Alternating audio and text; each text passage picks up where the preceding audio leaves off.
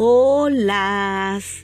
El día de hoy vamos a hablar sobre los siete secretos del corazón que todos deberíamos saber y poner en práctica.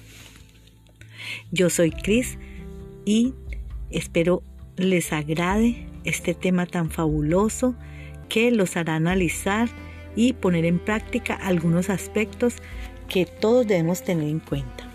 Ya sabemos que en este espacio compartimos temas sobre desarrollo personal, marketing digital, programación neurolingüística, neurociencia, pero sobre todo compartimos información que transforma vidas. Bien, ¿sabían ustedes que cuando hacemos algo bueno por una persona o por algún proyecto altruista, es la vida misma la que se manifiesta a través de nuestra energía. Por lo tanto, no debemos decirlo a nadie. El hecho de mantener en secreto nuestras buenas obras hace que se nos materialicen también a nosotros deseos similares. Este es el primero, el primero de los secretos. Ahora, mantener nuestros secretos a salvo es no divulgarlos a nadie. Eso es porque nuestras ideas, pensamientos, metas, propósitos, temores y sueños deben estar protegidos en nuestro lugar sagrado. De esa manera, no estarán expuestos al peligro de quienes sufren de envidia, odio, rencor y maldad.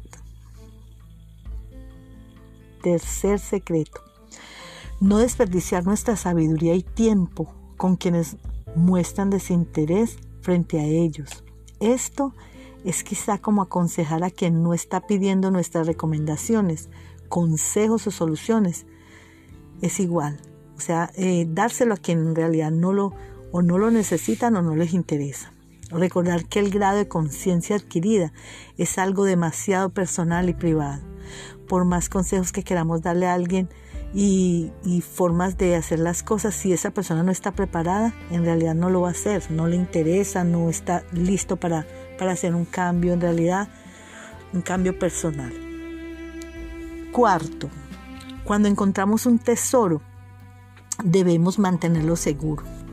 Siempre existe la posibilidad de que alguien quiera robarlo. Hay cosas que se echan a perder en el momento en que las mostramos a otras personas. Ejemplo, hablar de nuestra vida íntima, de nuestra vida privada.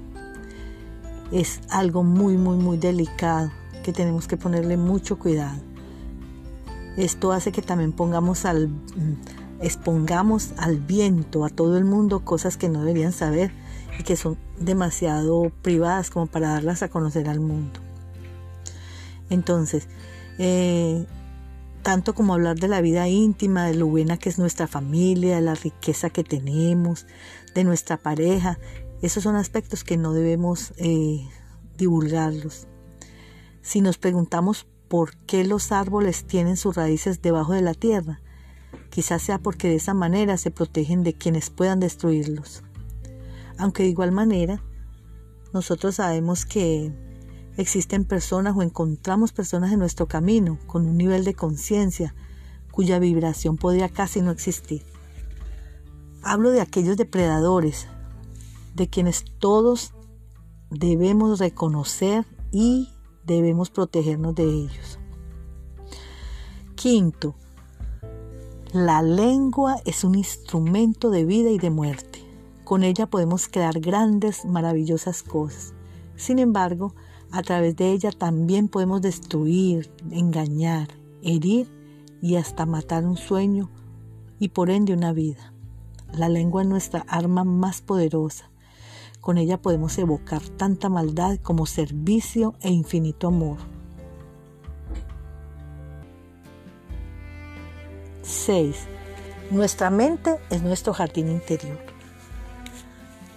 En él podemos sentar paz, tranquilidad, equilibrio, equilibrio, perdón, coherencia e infinita bondad. Nuestros pensamientos son semillas que permiten la abundancia de todo lo anterior. Si logramos silenciar nuestro jardín interior, Él nos regalará las soluciones y respuestas que tanto requerimos para conservar la calma y el equilibrio propio. La meditación es uno de los métodos que podemos utilizar, que ya sabemos que al utilizarlos alcanzamos los más grandes propósitos en la vida. ¿Por qué? Porque la alegría y la fortaleza nacen de un corazón en paz y una mente sin ruido interior. Observar, número 7, observar detenidamente todo lo que pensamos, todo lo que hablamos, sentimos y la manera como accionamos y reaccionamos frente a todo y a todos. Con esto me refiero a la importancia que tiene el poder concientizar todo nuestro proceso de comunicación. Constantemente estamos creando nuestra realidad de acuerdo a la manera como nos conducimos energéticamente a través de él. Bueno, pensar acerca de estos aspectos tan elementales, pero también tan olvidados, es algo que nos puede hacer mucho, mucho bien. Por esa razón es que me atrevo a invitarlos a que analicen cada uno de ellos y logren ponerlos en práctica. Sé que pueden convertirse en píldoras milagrosas que transforman un sueño en una meta, un deseo en un plan y un objetivo en un propósito de vida. ¿Qué les parece? Los invito a que compartan todo este contenido, a que coloquen sus ideas, sus, sus ah, pensamientos, a que nos ayuden a hacer más grande este podcast, a que transformen más vidas. Los invito a que se suscriban también y a que formen parte de esta gran familia de Triunfa con tus metas. Un gran abrazo, los quiero. Bye.